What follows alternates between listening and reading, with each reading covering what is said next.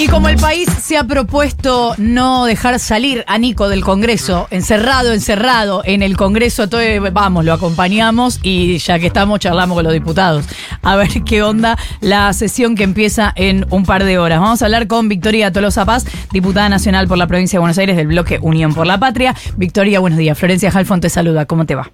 ¿Qué tal, Florencia? ¿Cómo están? Buen Bien, día. gracias por atendernos.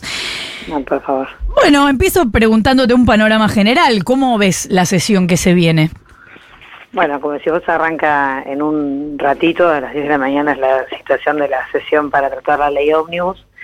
Va a ser, bueno, una sesión inédita para estos 40 años de democracia, porque nunca el Parlamento trató una ley de esta magnitud, si bien hay que seguir resaltando que de la ley Omnibus estamos ya en un, minibús o en una, en una van, en una camioneta que tiene por lo pronto 386 artículos,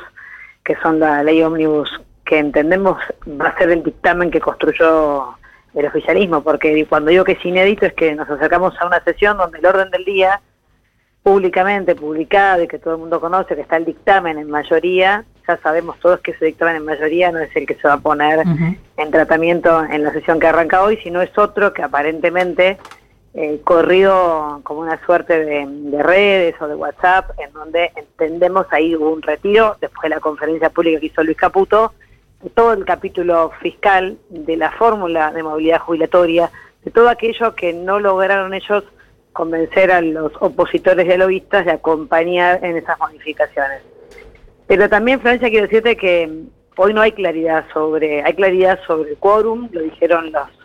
diputados radicales y lo que hacemos coalición federal, pero sobre el contenido de la ley todavía no hay claridad sobre cuáles van a ser las mayorías, incluso para este, desaprobar algunos de los artículos que el Ejecutivo sigue soñando con aprobar. Digo el capítulo, por ejemplo, de privatizaciones. O uno puede pensar en capítulos muy importantes que tienen que ver con la, cultura. Digo, todavía hay, me parece, un desguace adentro del Parlamento que, es una tarea muy importante para construir justamente la eliminación de artículos que le van a hacer daño a los distintos colectivos afectados por esta ley ómnibus, ¿no? Victoria, em, teniendo en cuenta que a mediados del año pasado había una posibilidad, cuando se mencionaba la posibilidad de que hubiera internas de otras características en Unión por la Patria,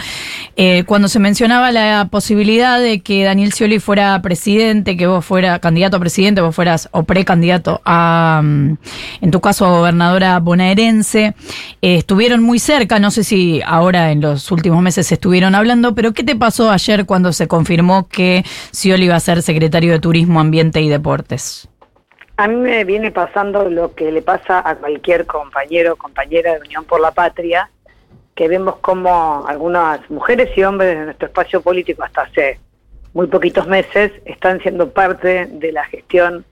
más espantosa en términos de lo que va a ser la gestión de Javier Milei, no solamente en la propuesta de país, sino en el daño que le va a causar a esta población. No es el único y voy a ser sincera, me parece que hay que preguntarle a Daniel Scioli y no a mí, porque él que venía a proponer ser incluso canciller de, nuestro presidente, si Sergio Massa era, era presidente, digo, él soñaba con ese lugar seguramente, soñaba con ser embajador de nuestro gobierno, le da igual conformar este un gobierno tan,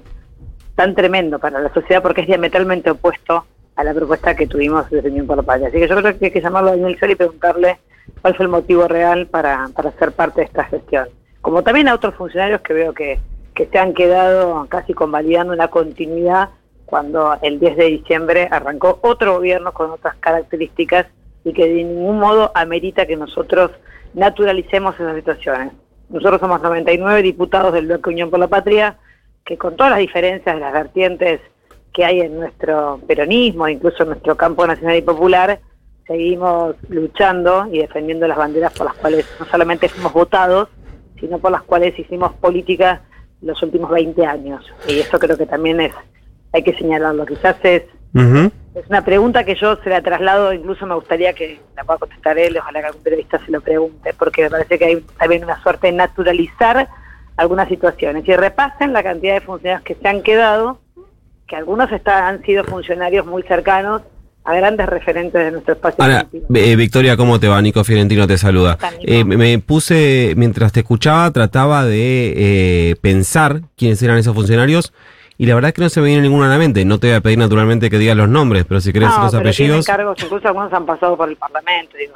a explicar con las medidas de la ley Omnibus. Pero a mí me parece, Nico, que, que tenemos que ser francos. A mí me enoja, me enoja. ¿Cómo tenemos que ser? Eh, lo dijo el apellido. Me enoja, me enoja, me enoja, me enoja la falta de convicción de, de, algunas mujeres y hombres en nuestro espacio político. Y me enoja, por supuesto, en términos de, del descrédito que tiene la política cuando uno en tiempos muy adversos, como van a ser estos, no para la dirigencia, sino adversos para el pueblo, no tiene la fortaleza para poder decir, con estos que están gobernando nosotros no tenemos absolutamente nada que ver, porque realmente quieren llevar a la Argentina a un lugar en donde sabemos por estar nuestro país va a haber más pobreza, más exclusión, desarme del entramado productivo, un nivel de concentración de riqueza, un nivel de concentración de las corporaciones en el país que aterra, que le aterra a la ciudadanía, que no me pasó nunca, Nico, de marchar como marchamos el último 24 y que hubiese cuatro jubiladas a las que tuve que calmarlas porque no paraban de llorar, porque no pueden vivir con 105 mil pesos. Y vos me decís, hace 40 días podían vivir tampoco, pero ¿sabes qué pasó hace 40 días? Esa mujer tenía garantizado un sistema de salud para ella y para su marido. Esa mujer sabía que había un Estado que le ponía un bono para ir recomponiendo lo que la fórmula no pudo resolver en un tiempo de escalada inflacionaria. Eso hoy no está, no está esa tranquilidad ni esa previsibilidad hacia dónde vamos, entonces genera mucho enojo, para ser franca. Estoy enojada con quienes no tienen las convicciones para poder sostener lo que el pueblo votó y fundamentalmente, aunque no te hayan votado, fuiste parte de un movimiento durante más de 20 años que te ha dado la posibilidad hermosísima de tener cargos de altísima representación política. ¿Eso incluye al gobernador de Tucumán? Eso incluye a todos, al gobernador y a los diputados también, ¿no? Esos que fueron votados en la boleta Unión por la Patria. Sí. suma las palabras de la CGT de Tucumán, fuerte allí, señalando para qué los votó el pueblo tucumano, a quienes hoy han votado un dictamen en mayoría, y estimo, no lo sé, levantaré las manos en algunos capítulos que me que me generan mucho temor, sobre todo el capítulo de delegación de facultades, Nico, que, sí, lo van a hacer. creo que es un, un horror y que creo que no se toma conciencia, que hay un artículo claro que dice que le damos, no le damos, no al Parlamento, porque yo no me voy a incluir en ese, le damos, porque vamos a votar en contra de la delegación de facultades. No porque antes el Parlamento no le haya dado delegación de facultades. De hecho, eh, estamos discutiendo y está muy en, en el tapete de estos días el impuesto país, y sí. impuesto tan importante que le permitió a nuestro gobierno cuidar los dólares para el entramado productivo y aplicar una alícuota del 30% para el consumo en el exterior, para la compra de dólar ahorro, el 8% de alícuota para la compra de todas las plataformas digitales que se, que se compran en, en, las clases medias en nuestro país y el 7,5% que había dejado Sergio Massa de la alícuota para las importaciones, Javier Milei lo pudo elevar a 17,5 con Luis Caputo a la cabeza el 13 de diciembre, porque nuestro Parlamento le había dejado dele delegación de facultades para aumentar las alícuotas de ese impuesto específicamente. Ahora, una cosa es darle una base de delegación, un tema específico y una potestad, y otra cosa es entregarle un cheque en blanco a un presidente que ya vimos que, que tiene la inexperiencia enorme de sentirse que es casi un monarca para poder llevarse puesto la constitución entera, que es lo que hizo uh -huh. con el decreto 70, y quieren, quieren darle un artículo que es transformar, modificar, unificar, eliminar fideicomisos, fondos fiduciarios públicos creados por normas con rango legal, o sea, creados sí. por leyes en el Parlamento. Todos los fondos fiduciarios y fideicomisos creados en nuestro Parlamento Javier Milei. Es parte, de, es parte de lo que se va a discutir. Victoria, te quiero eh, hacer una pregunta eh, referida a tu ex tarea como ministra de Desarrollo eh, Social. Ayer eh, mi colega y amigo Esteban Rafael publicó una nota en el Cronista en la que cuenta que se viene ejecutando un fuerte ajuste en el gasto social y que el gobierno de Javier Milei devengó cero pesos hasta acá en lo que es el envío de fondos eh, y alimentos a eh, comedores. Quería preguntarte si es eh, si es habitual, si es una cuestión de carácter, no sé, administrativa, que en un salto de gobierno a otro eh, esos fondos se frenen y después la rueda vuelve a circular, o si crees que es una decisión política. Es una clara decisión política del peor ajuste de la historia de la democracia que está viviendo nuestro país. Si vos te fijas, Nico, como no se animaron a plantear un presupuesto en el Parlamento, acordate que Sergio Massa había elevado el presupuesto 2024 para poder discutirlo y en el marco de la campaña electoral habían decidido que quien ganara la elección tuviese la capacidad, por supuesto, de elaborar un presupuesto en función de la propuesta económica, política y social. Y lo que pasó fue que Javier Milei eligió el camino de prorrogar el presupuesto 2023 y quedarse, por supuesto, con las atribuciones que tiene una prórroga, que es cada vez que va a desembolsar fondos, en este caso para desarrollo social, tiene que venir una decisión administrativa, se llama una DA, que muestre cuál van a ser este, las partidas a las que le van a poner obviamente esa inversión social. Esto no ocurrió. Cuando no tenés esa decisión administrativa, no hay forma que aprieten el botón y puedan empezar a transferir los recursos para los comedores comunitarios, para las obras que estaban este, llevándose adelante de distintas secretarías del Ministerio muy importantes. Tenemos obras paralizadas, comedores cerrados. Por supuesto no podés comprar porque no tenés partidas para poder empezar el trámite de la licitación, no tenés crédito presupuestario para poder apretar el botón. Pero todo esto es lo que está detenido y todo esto es lo que angustia y preocupa en una escalada inflacionaria como la que vivimos en diciembre, enero y la que vamos a vivir en febrero, y no hay respuesta del gobierno. Y pareciera que, que además, bueno, no es que no hay respuesta porque tienen algún problema de gestión, sino que hay una decisión de cerrar el grifo, pues, bueno, para comprar dólares, que es lo que dice Javier Milei, ¿no? Compramos 5 mil millones de dólares para aumentar las reservas, pero en el medio se quedan, por supuesto, millones de personas sin la alimentación básica en, en estos meses de verano. ¿no? Victoria, vimos hace algunas semanas un hecho desagradable, un ataque que fue grabado donde la verdad que no le quiero decir escrache, pero porque tiene otro espíritu el escrache, pero eh, que ahora se usa para... Violencia política, vamos a decir, porque sí, para agredir. me atacaron por mi pensamiento. ¿no? Eh, me parece que no, no, no hay mucho más para decir que, que lo que venís diciendo sobre eso respecto de que es violencia política, pero en esos mismos días se difundió un video que entiendo que es eh, de, de, amigos, como que se mandó entre amigos, pero corregime si me equivoco, de tu pareja Pepe Albistur en eh, Carilo bardeando eh, al gobierno diciendo que como que era un gobierno que tenía poco tiempo, que se caía en cualquier momento hablando de em, Sema, eh, con el chiste de Semana Santa, no se sabe si cae en marzo o en abril. Eh, no sé si hay algo que quieras vos decir en nombre de los dos públicamente, si te parece que es solamente bueno, una cuestión de él, pero sobre todo lo que quiero saber es cómo es que se difundió un video interno. Bueno, yo creo, quiero decir que, que hay que separar bien los temas, que, que el gobierno intentó tapar ese hecho de violencia política este, que ocurrió ese sábado a la noche que, que, tuve la posibilidad de, de encontrarme con, con, hijos, hijas, nietos, este, en familia, mm. buscando un momento de tranquilidad eh, familiar, porque somos una familia muy grande, muchos que me conocen saben que tenemos entre, entre los dos 11 hijos, 16 nietos, entonces el verano suele ser el sábado, algún día siempre tenés la posibilidad de comer con alguno de tus hijos, y fue lo que intentamos hacer, y en el marco, por supuesto, de, del respeto que siempre tenemos cuando vamos a comer afuera, eh, si podemos, viste, no sé, nosotros somos una familia eh, que, que molesta, que hace algo que puede irritar al otro, porque no somos así, somos gente realmente con mucha responsabilidad y nos sentamos, este, cualquier otra familia, y lo que hicimos fue un nivel de agresión